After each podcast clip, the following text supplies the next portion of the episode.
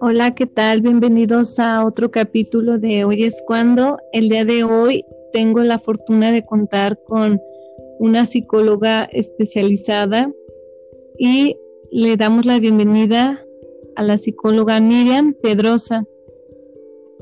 El día de hoy, bienvenida maestra. Hola, ¿qué tal Jess? Buenas noches. ¿Cómo estás? Muy bien, maestra, y emocionada por contar con su participación en este capítulo, ya que hablaremos sobre un tema muy conmovedor y, un tema sumamente y más en la actualidad. El tema es las emociones. Maestra, para empezar, si nos pudiera ayudar con la definición de qué son las emociones, porque muchas veces no sabemos qué son. Entonces, ¿qué son las emociones? Claro que sí, Jessie.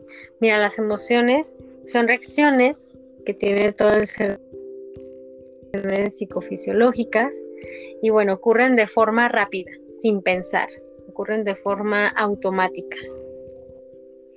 Muy bien. ¿Y las emociones son malas?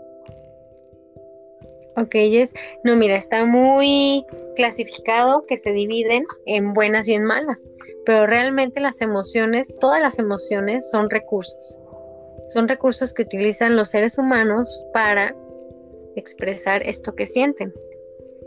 Desde muy pequeños nos han dicho que las emociones se clasifican en buenas y en malas. Ejemplo de ello podría ser eh, la alegría, el compartir, son buenas y la agresividad, el miedo, las clasifican como malas, pero realmente son recursos que utilizamos ante las distintas situaciones.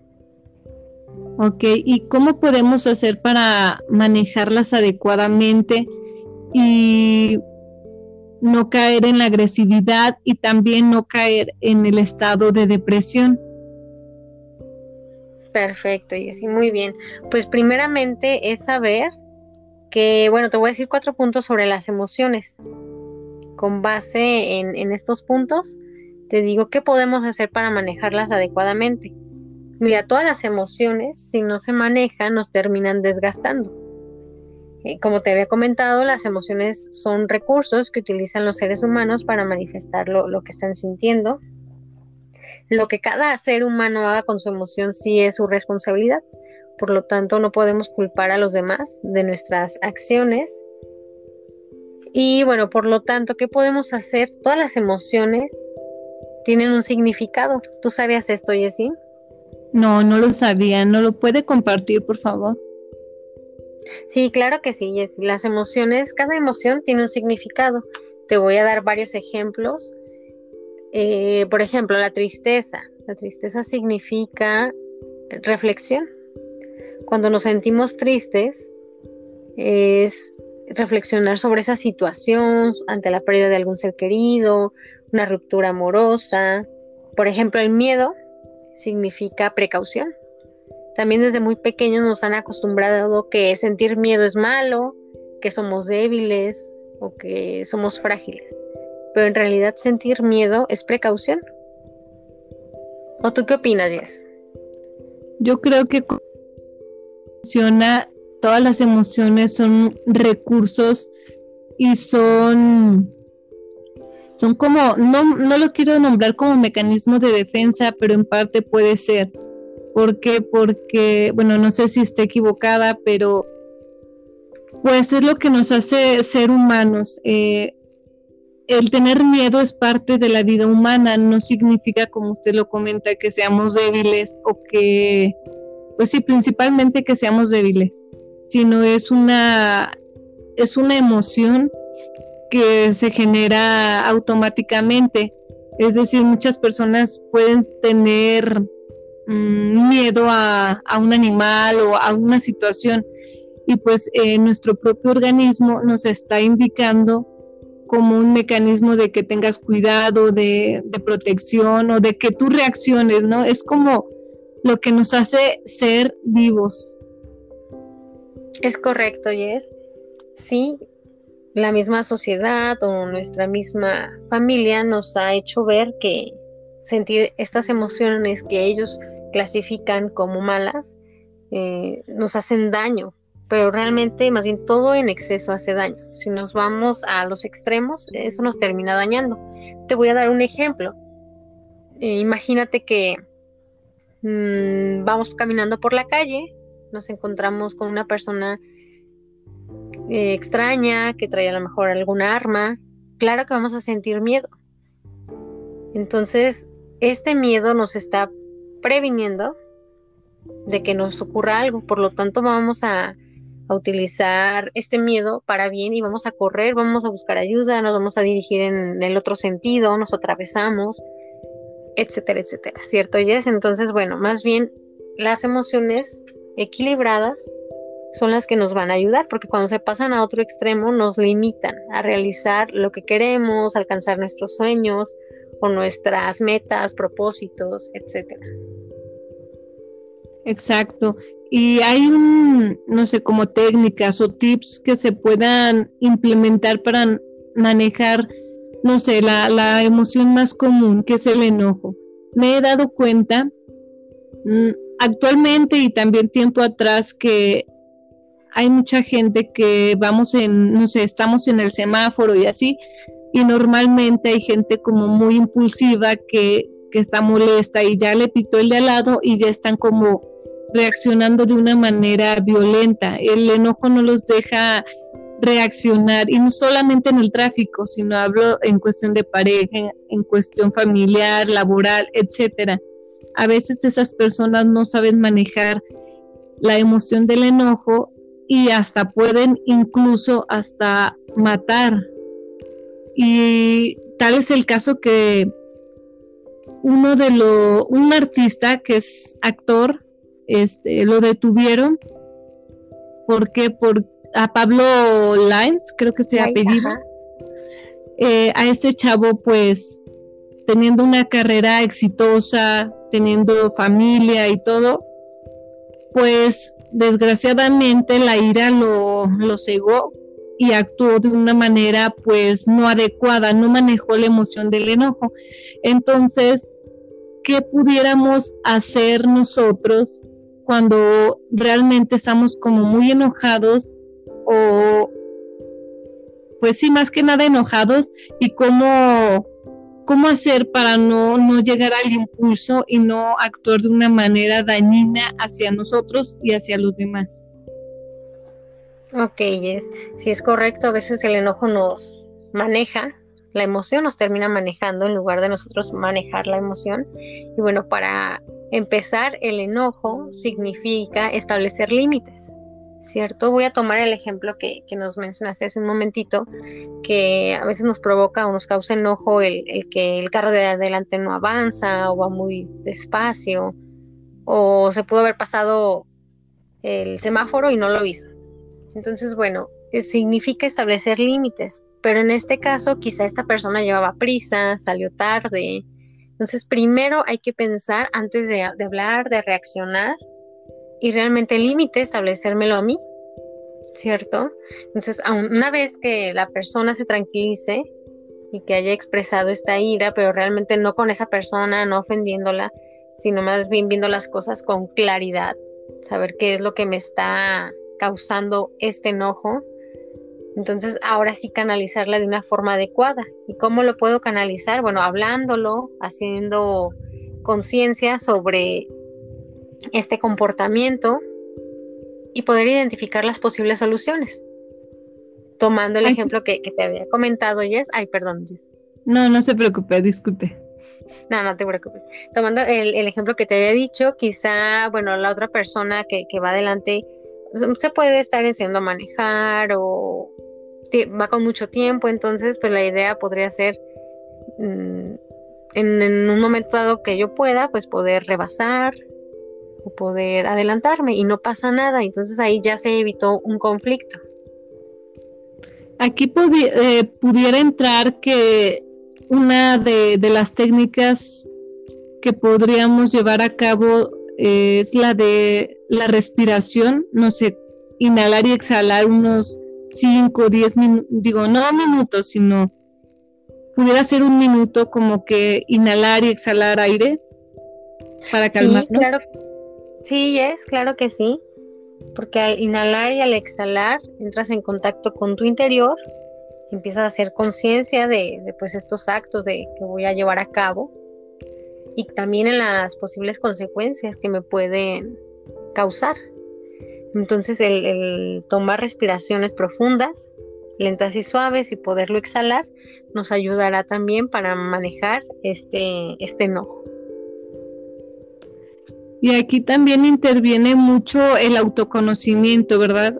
Eh, yo creo que a, través de que nos conocemos a nosotros mismos, podemos eh, ir regulando o manejando nuestras emociones, porque muchas veces ustedes miéntame o no sé, que a veces no nos conocemos nosotros mismos y llega a pasar cualquier situación y reaccionamos de una manera muy impulsiva y que nosotros después de ese momento decimos, oh, me desconocí, no sabía que yo podía reaccionar de esa manera. Es correcto, y es sí, o también sucede el lado contrario. Igual no existe este autoconocimiento, no nos conocemos del todo, por lo tanto reacciono así, o el caso contrario podría ser que como siempre el que yo reacciono enojado o violento me ha funcionado, por lo tanto lo sigo aplicando y así impongo este respeto o me, me obedecen etcétera, ¿cierto? Pero bueno, va acompañado del miedo y realmente detrás de todo esto hay, hay una causa, hay emociones ocultas. Entonces, por eso es importante buscar este significado y qué me quiere decir para poderlo canalizar y trabajarlo de buena manera. Exacto, y yo creo que a través de que nosotros nos conocemos, y conocemos nuestras emociones, también ahí entra mucho la inteligencia emocional, que es un tema que en lo personal a mí me encanta y creo que deberían de implementarlo mucho en, desde niños, ¿no? En las escuelas, porque pues desde chiquitos los niños llegan a sentir frustración y no regulan sus emociones pero yo creo que si desde pequeños nos enseñan qué es la inteligencia emocional y cómo aplicarla en nuestra vida, eh, sería de utilidad para, para llevarla a la vida adulta y este no cometer tantos pues tantas tantos actos de impulsividad que luego pudiéramos arrepentirnos. Es correcto, y es la inteligencia emocional nos ayuda, nos da esta capacidad para reconocer nuestras emociones, la de los demás, y como bien lo decías, yo le agregaría el no engancharnos con las otras personas, con lo que dicen, y más bien hacernos responsables de lo que sí nos toca y saber hacer esta diferenciación. Y hay un tema que también, bueno, una pregunta que es muy común ¿Qué diferencia hay entre sentimientos y las emociones? ¿Son lo mismo o hay una diferencia entre ellas? Ok, sí, sí hay una diferencia entre ellas. La emoción eh, ocurre de forma espontánea, de forma rápida aparece. Y el sentimiento es esta misma emoción, pero que la llevamos cargando por mucho más tiempo y que está ahí, que está permanente.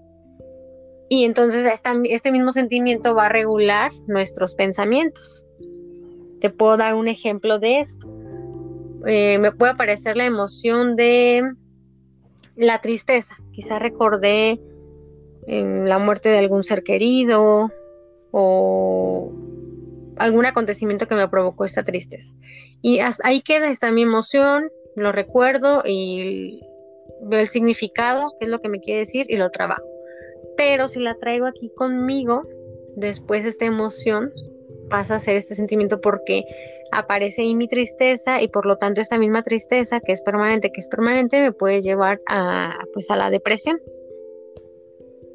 Exacto, y luego es como muy complicado, no, no es imposible, pero sí es más difícil cuando entras a una etapa de depresión, porque pues ya ahí es como un estado más más avanzado, ¿verdad?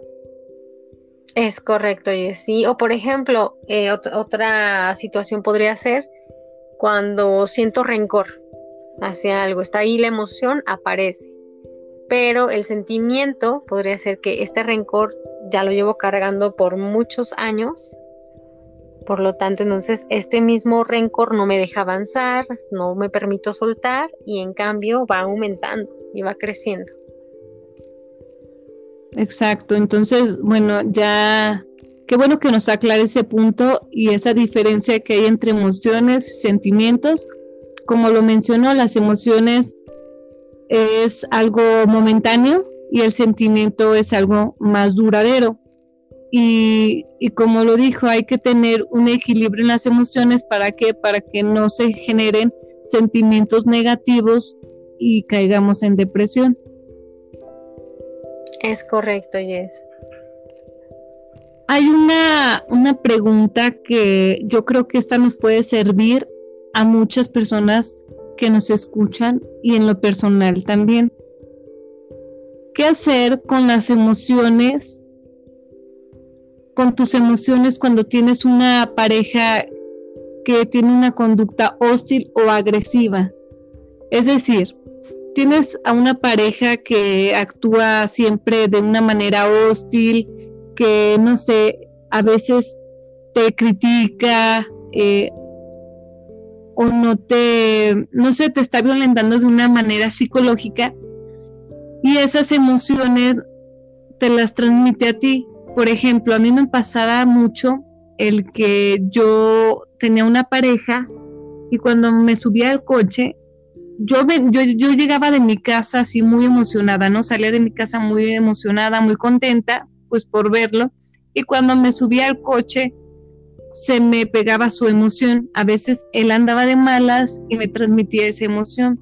Al llegar a mi casa, pues yo ya llegaba con otra cara, con otra, con otra emoción. Y esa emoción no era mía. Pero ¿cómo hacer para para sobrellevar esa conducta hostil de esa persona y para que no nos pegue su, emoción. Ok, excelente, Yes. Bueno, para empezar, ahí está existiendo violencia en, en, una relación de pareja, en el noviazgo.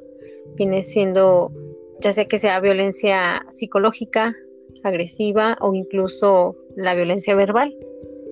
¿Cierto? Entonces, bueno, desde ahí ya hay un indicador ¿Tú conocías el violentómetro Yes? No, maestra, la verdad no, no tenía el gusto de, de conocerlo, o no tengo el gusto más bien de conocerlo. Ok, bueno, pues es una escala que mide la, la violencia en, una relación de pareja y mide desde 0 a 30, donde, bueno, el, la escala 30 ya nos habla del asesinato, de asesinar, entonces, bueno, es una situación muy, muy grave pero entonces, bueno, ¿qué hacer? Primero detectar si realmente, bueno, sus comportamientos me están haciendo sentir mal y cada vez lo estoy haciendo tan cotidiano que ya no me doy cuenta, ¿cierto? Entonces, bueno, cuando detectamos que una persona es agresiva, bueno, lo ideal es no responder de la misma forma porque si no, realmente nos está, estamos perdiendo esta inteligencia emocional pero sí escuchar a la persona, manifestarle lo que estoy sintiendo en ese momento, lo que está ocurriendo, lo que me está disgustando, mantener la calma, porque regularmente pues las personas agresivas pierden esta calma, entonces para que haya un mediador ahí. Y bueno, buscar el motivo que, que siempre lo, lo pone así, o la pone así, ¿cierto? Buscar ayuda. Realmente es esta la, la idea, buscar esta ayuda porque que lo está ocasionando y para que esto no sea grave. Exacto. Y a veces como que no sabemos identificar las violencias y bueno, yo me basaba mucho en que, ay, no, es que no me violenta físicamente, sí, pero psicológicamente y no te pones a pensar ciertos actos, ¿no? Que eso influye mucho en tu estado emocional y sentimental también. Entonces, pues como usted lo comenta, yo creo que una de las eh, de las cosas que se debe hacer es alejarse de esa persona, ya que si tú intentas hablar, pues no, o sea, si intentas hablar con esa persona y esa persona realmente no quiere un cambio o no quiere mejorar, pues es importante alejarse de esa persona. Exacto, porque luego realmente a veces, bueno, no, siempre, no generalizo, pero este tipo de, personas utilizan a lo mejor alguna conducta donde culpabilizan a los demás y los hacen responsables. Exacto. Y hay otra pregunta que se desglosa de, de esta. ¿Por qué algunas personas absorbemos las emociones de los demás? ¿Y qué podemos hacer para no absorberlas? Ok, muy bien. Bueno, esto ocurre porque convivimos con, estas personas que, tienen estas emociones, que se presentan o se manifiestan mm, en su mayoría. Por lo tanto, entonces al convivir, al socializar con estas personas, tomamos su, comportamiento, sus palabras, sus acciones y nos las hacemos parte de. Y aquí entraría mucho también el, el autoestima o el autoconocernos. Sí, claro que sí, porque por ejemplo, si yo me tengo un autoconocimiento pleno de, mi ser, me puedo dar cuenta si esto me, me, provoca bienestar o me provoca malestar, entonces es importante cuidar estas relaciones que tengo con, con estas personas que me provocan estas sensaciones, sobre todo enfocándolo en, relación de pareja, identificar si realmente puedo exponer mis opiniones o no, qué, es lo que sucede cuando lo, hago, y analizar también qué tipo de emoción absorbo más. En muchas ocasiones, esta emoción que, que más nos afecta puede ser algo que también yo no he resuelto, pero no significa que esto sea como un hecho sino más bien hay que tomar el, o hacer el análisis de, cada, de cada situación. Claro, y, es que yo creo que esto, esta pregunta que, que le hice, no solamente me pasa a mí, porque a mí me pasaba mucho que absorbía o absorbo, este, ya trato de no absorber las emociones de los demás, pero sí me pasaba mucho que pues no sé, llegaba con alguien y estaba triste o enojado y esa emoción como que, como si yo fuera una esponja, la absorbía automáticamente. Y me costó mucho identificar cuáles sí eran mis emociones y cuáles no eran mías. Porque a veces hay que, yo creo que esto también se basa en hacer este, ejercicios donde nosotros pongamos cuáles sí son las emociones que estamos presentando nosotros, qué sentimos, dónde lo sentimos. También es importante eso, ¿no? Que identifiquemos en qué parte del cuerpo estamos sintiendo nuestras emociones. Sí, claro, es importante detectar esto y con base en, ello poder trabajar, poder trabajar esta emoción. Porque también puede que Sí, no dime, ya. Perdón. ¿Usted recomendaría que los que nos están escuchando escriban cómo se sintieron? Bueno, podría ser un ejercicio. ¿Cómo es que te sentiste el día de hoy? Si te sentiste triste, feliz, enojado. Sí, claro, esa es, es una muy buena, no te preocupes, esa es una muy buena técnica el escribir para así identificar y conocernos un poco más qué es lo que está pasando en mi interior y a partir de estas emociones que voy a plasmar, buscar ese significado, qué me quieren decir y cómo poderlas canalizar de forma adecuada. Exacto, y, y aparte de que yo creo que al escribir como que tú mismo te estás llevando una reflexión, te estás analizando qué hiciste, cómo lo hiciste, qué, qué, hecho o qué acto te provocó el estar triste, en qué parte de tu cuerpo lo sentiste, porque como usted lo comentaba ahorita, las emociones no solamente eh, están internamente, sino también se reflejan físicamente. Y es que si no se manejan adecuadamente, pues puede repercutir en nuestra salud física. Es correcto también. Uno piensa que a lo mejor al no manifestar estas emociones, se quedan dentro de uno y hasta ahí ya no pasa nada, pero realmente lo que sucede es que estamos dañándonos a nosotros mismos. Quizá ahorita no se, no se refleje, pero en un tiempo más adelante aparecen pues estos malestares. O incluso hay algunas emociones que de inmediato aparece este malestar. Ejemplo de ello podría ser pasar un, un enojo muy fuerte, un coraje, de inmediato, no sé si te ha sucedido, Jess, sientes el dolor de estómago. Sí. Sí, de cabeza. Exacto, sí. No, no te preocupes. O incluso eh, alguna preocupación, algo que nos termina desgastando y aparece pues este dolor de, de cabeza. Exacto, a mí me pasaba mucho eso, que yo casi no, He tenido pocos enojos en mi vida, pero cuando sí me he enojado muy fuerte, la cabeza y el estómago me han dolido muy, muy fuerte. Y a lo mejor a veces creemos que, que no repercute físicamente, pero sí, y hasta... Y a veces como que no le prestamos mucha atención, ¿no? A veces lo puedes sentir en el cuello, a veces lo puedes sentir en el estómago, eh, lo puedes sentir en la cabeza, no sé, en muchas partes de tu, de tu cuerpo. Sí, claro que sí, puede manifestarse en esa parte del cuerpo donde se muestra más frágil. Y bueno, la idea es eh, también escuchar nuestro cuerpo, escuchar nuestro interior que nos dice y trabajar en ello.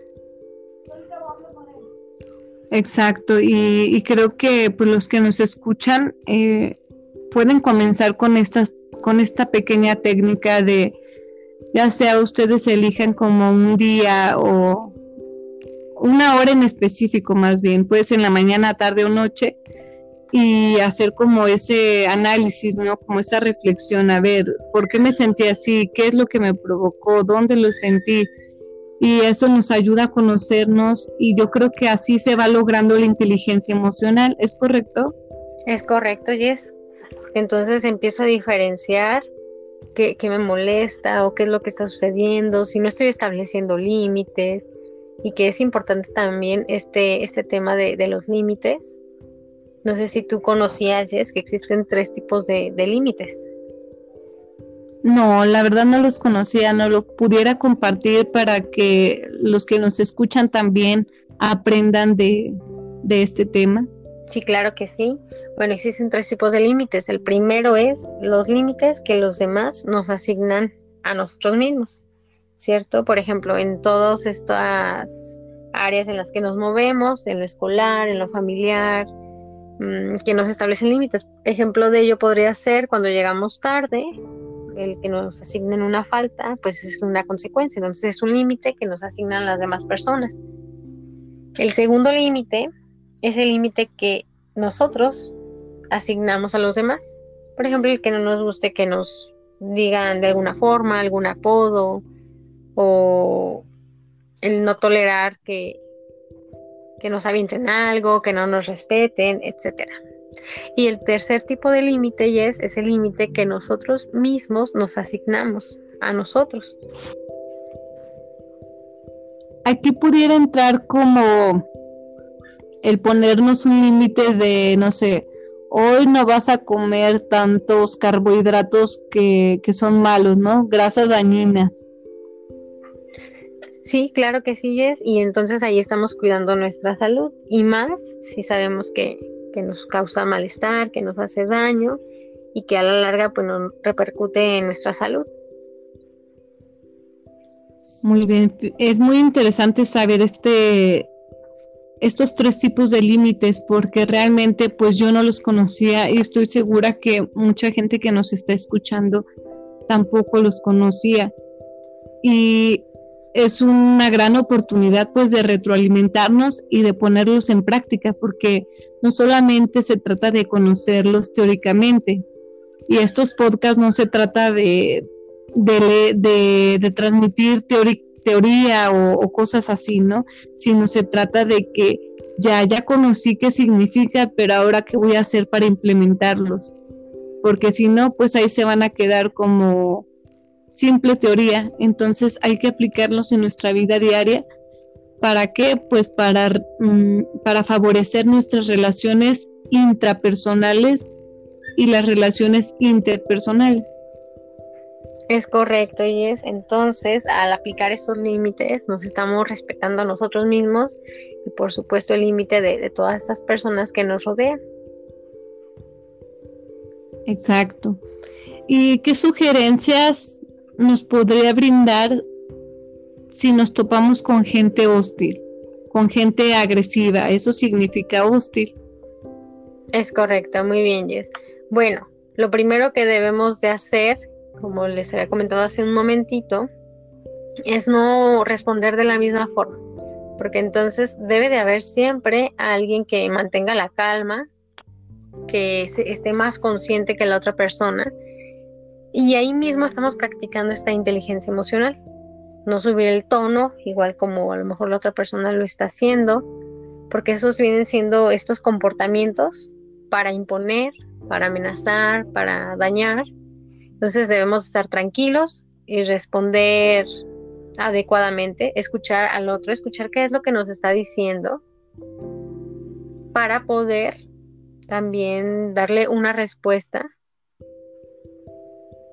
para estar tranquilos y también brindarle esta atención.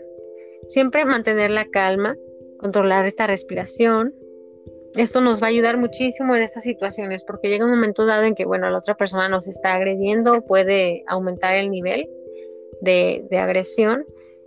Y entonces empezamos a actuar, a lo mejor empiezan los golpes y ahí ya se perdió esta calma, ya se perdió esta escucha y más bien es tratar de hacer a la otra persona que sea consciente. No juzgar, tampoco vamos a juzgar el comportamiento de la otra persona porque siempre detrás de esto pues hay, hay heridas, hay heridas de, la otra persona. Por lo tanto, es bueno ser comprensivos, entender eh, eh, este trasfondo de, esta situación, respetar también a la otra persona, ver realmente qué, qué lo provoca, preguntarle qué es lo que está ocurriendo y buscar ayuda es lo mejor que podemos hacer. Mm, tampoco estar, por ejemplo, hablándolo en relación de pareja, no recriminar el, comportamiento, más bien eh, buscar los dos o la calma, calmar esta, esta alteración que no vaya a ser contraproducente. Y bueno, llegar a una... Sí, mande, Perdón, un tip eh, en esta situación de pareja, cuando tienes un disgusto con tu pareja o así, es recomendable si uno de los dos tiene un, una, un carácter muy fuerte, es recomendable que mejor se hable el día siguiente. Ok, bueno, dependiendo, bueno, cada persona va a conocer como a su pareja, también dependiendo de, la situación que lo causa, pero lo, importante es poderlo llegar a hablar en el momento, porque en otras ocasiones pues no llega ese, ese después pero bueno, si también vemos que la persona se empieza a alterar, empieza a aumentar este grado de agresividad, sí, sería lo más conveniente porque también por respeto a, nuestra persona no merecemos este, este grado de, violencia. Por lo tanto, se puede llegar a, a hablar en otra ocasión cuando los dos estén en sintonía, más calmados, más tranquilos y se pueda discutir este, esta situación, esta problemática y pues ponerle un fin, llegar a un fin, llegar a una solución. Y también es importante, si bueno, esto se sigue presentando y ya vemos que no es de forma normal, que esta agresión va en aumento, buscar eh, esta atención psicológica, buscar esta ayuda por el bienestar tanto de, pues de la relación, de la pareja, de ambas personas y en varias ocasiones sí llega a resultar efectivo, Yes. Y aparte, yo creo que aquí entra mucho, como usted dice, los límites, ¿no? Estás limitando, estás poniendo un stop o estás diciendo que pues ahorita no. Y creo que ahí te estás dando tu lugar. ¿Para qué? Para hablar el siguiente día. Obvio, es muy importante no dejar pasar más de un día porque luego se vuelve en represión. ¿Se vuelve qué, perdón, Jess? Se vuelve represión, o sea, tú reprimes, si dejas pasar más de un día el enojo, o sea, por ejemplo, cuando tienes un problema de pareja y a lo mejor uno de los dos tiene el temperamento muy fuerte, entonces tú le dices, bueno, mejor mañana hablamos, ya que estemos más tranquilos y que podamos negociar. Y es importante no dejar pasar más días y guardarte las cosas, siempre decirlas, porque esto va junto con pegado eh, haciendo énfasis en las emociones.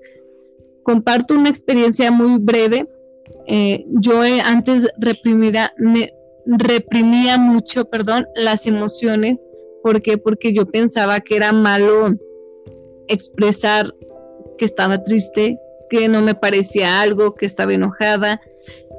Y yo tenía, como, como usted lo comentó al inicio, yo tenía pensado que la tristeza y el enojo eran emociones malas o eran emociones negativas, como a veces no lo hacen entender o no lo hacen saber.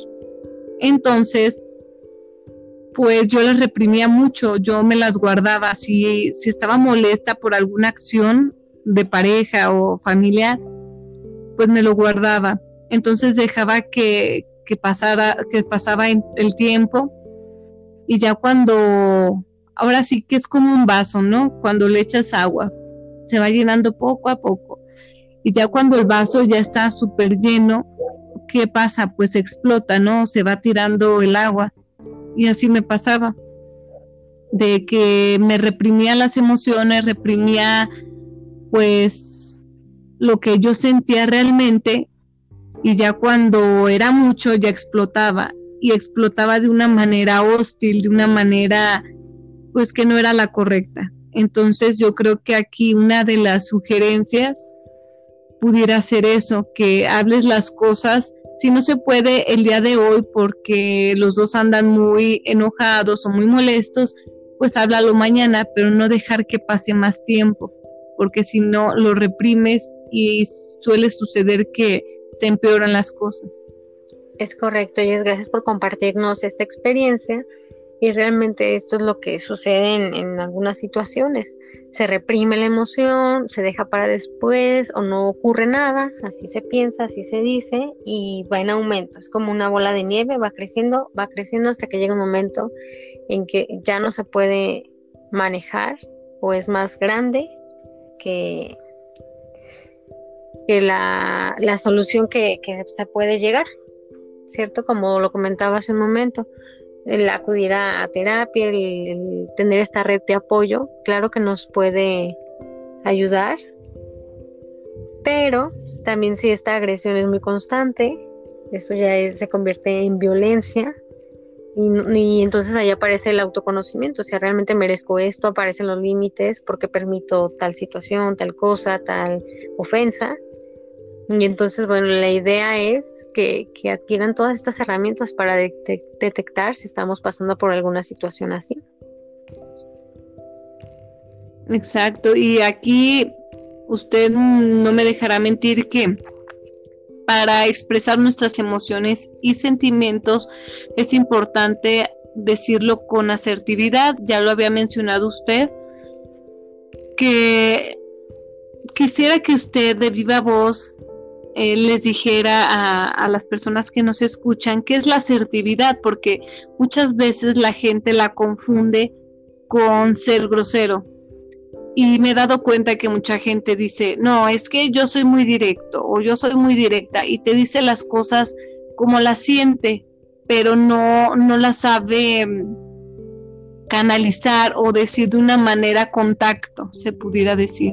Entonces, creo que a los que nos están escuchando es importante, bueno, meto la asertividad porque va relacionada con las emociones. Entonces yo quisiera que usted como especialista en psicología les compartirá a las personas qué realmente es ser asertivo y qué realmente es ser grosero, porque hay una gran diferencia entre ser directo y ser grosero, que directo viene ligado con la asertividad. Es correcto, y es, mira, la asertividad es tener esta capacidad de poder expresar nuestras emociones, defender nuestros derechos, saber también escuchar a los demás, expresar nuestros deseos, el respetarnos a nosotros mismos, pero también en un momento adecuado, sin exigirlo y sin tampoco afectar a los demás, afectar los derechos de los demás.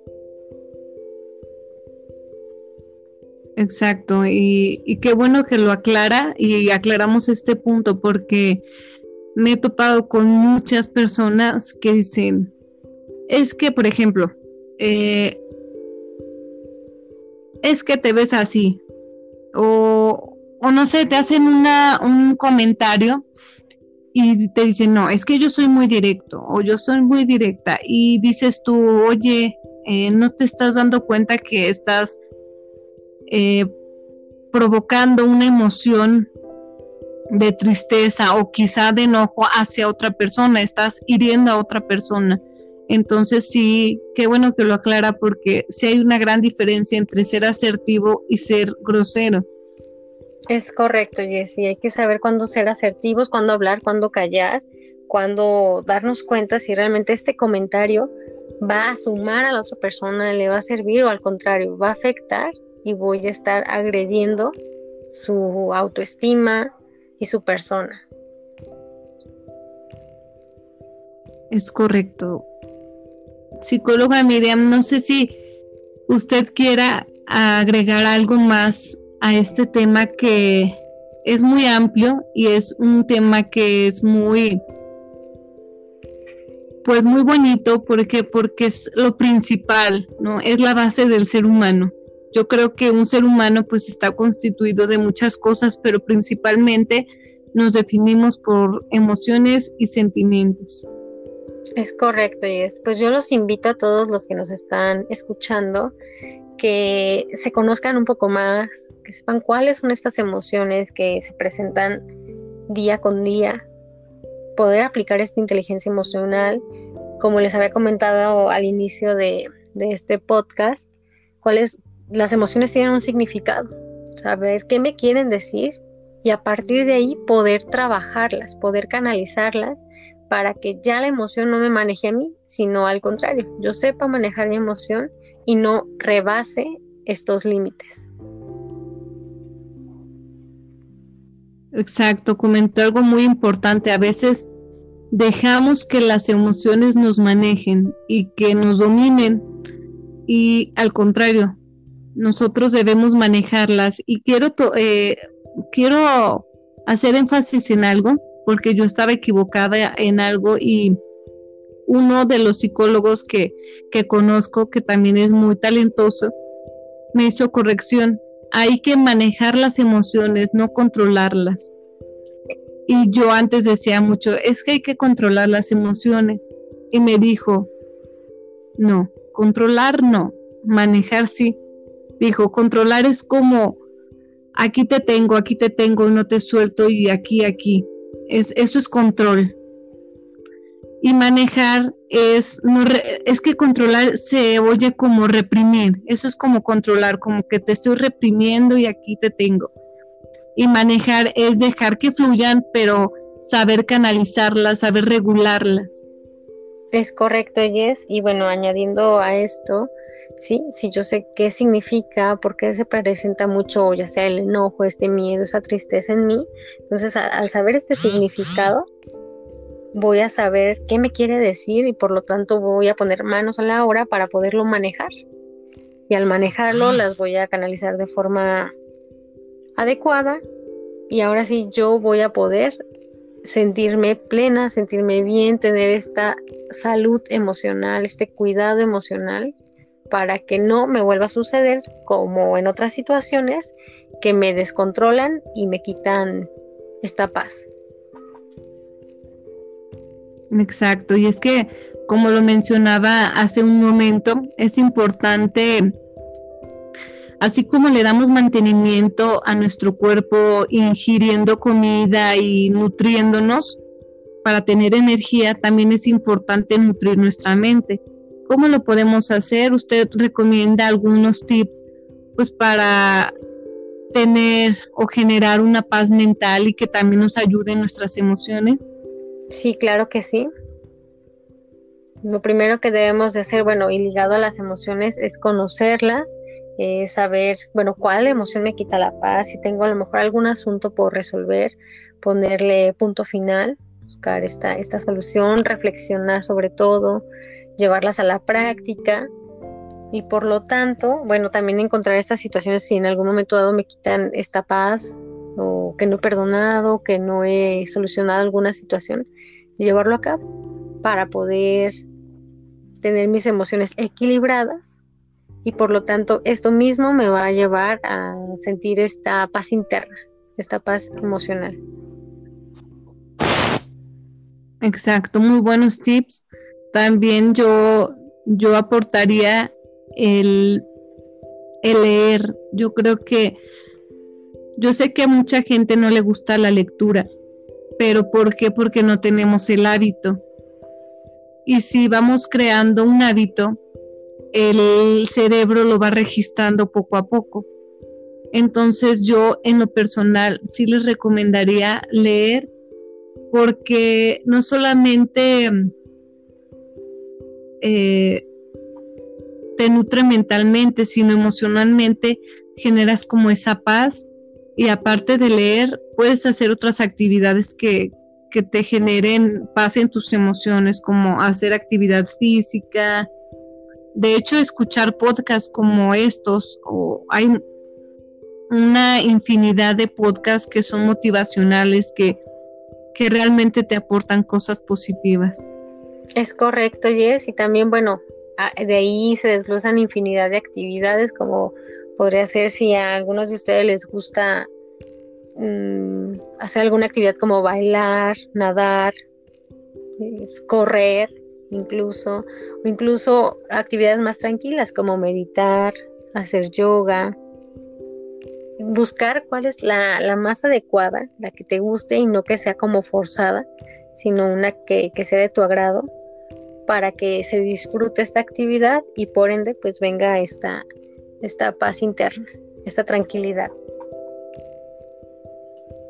Exacto, y, y pues bueno, yo agradezco mucho los tips que, que nos ha compartido el día de hoy porque creo que son muy valiosos y no solamente me sirven a mí, sino yo creo y estoy segura que a los que nos escuchan también les va a servir y lo más importante es que lo pongamos en práctica, no solamente que escuchemos el podcast, sino que vaya un poquito más, más allá, que hagamos una reflexión de lo que estamos haciendo, cómo lo estamos haciendo y qué vamos a hacer para mejorar. Exacto, Yes. No que solamente se quede en, en teoría, sino más bien experimentarlo, darnos cuenta de estos beneficios que trae y cada día pues nos vamos a enamorar más de, estos resultados que son buenos, que son positivos y esto mismo nos va a llevar a, tener continuidad, a ser perseverantes y ser constantes. Exactamente. No sé si gusta agregar algo más o ya concluimos con este tema que en lo personal es maravilloso y igual como lo dije, no es inmenso. Sí, claro que sí, es un tema muy bonito, muy extenso. Y lo último que agregaría sería mm, darnos un tiempo para cuidar nuestra salud mental.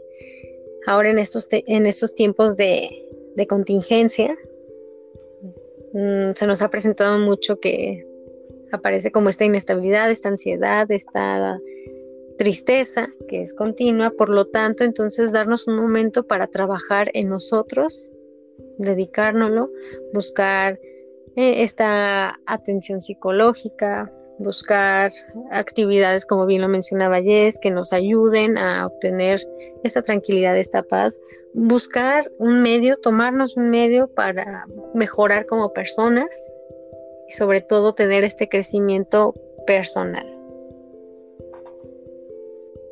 Exactamente, y pues como usted lo comentaba, si tienes la oportunidad de acudir a un psicólogo, ve, el psicólogo no es malo ni es para locos, dejémonos de prejuicios y, y pongámonos la camiseta de que el psicólogo es para gente que realmente busca mejorar, busca salir de su zona de confort y busca el bienestar de ellos mismos y el bienestar de la gente que lo rodea. Es correcto, Jess.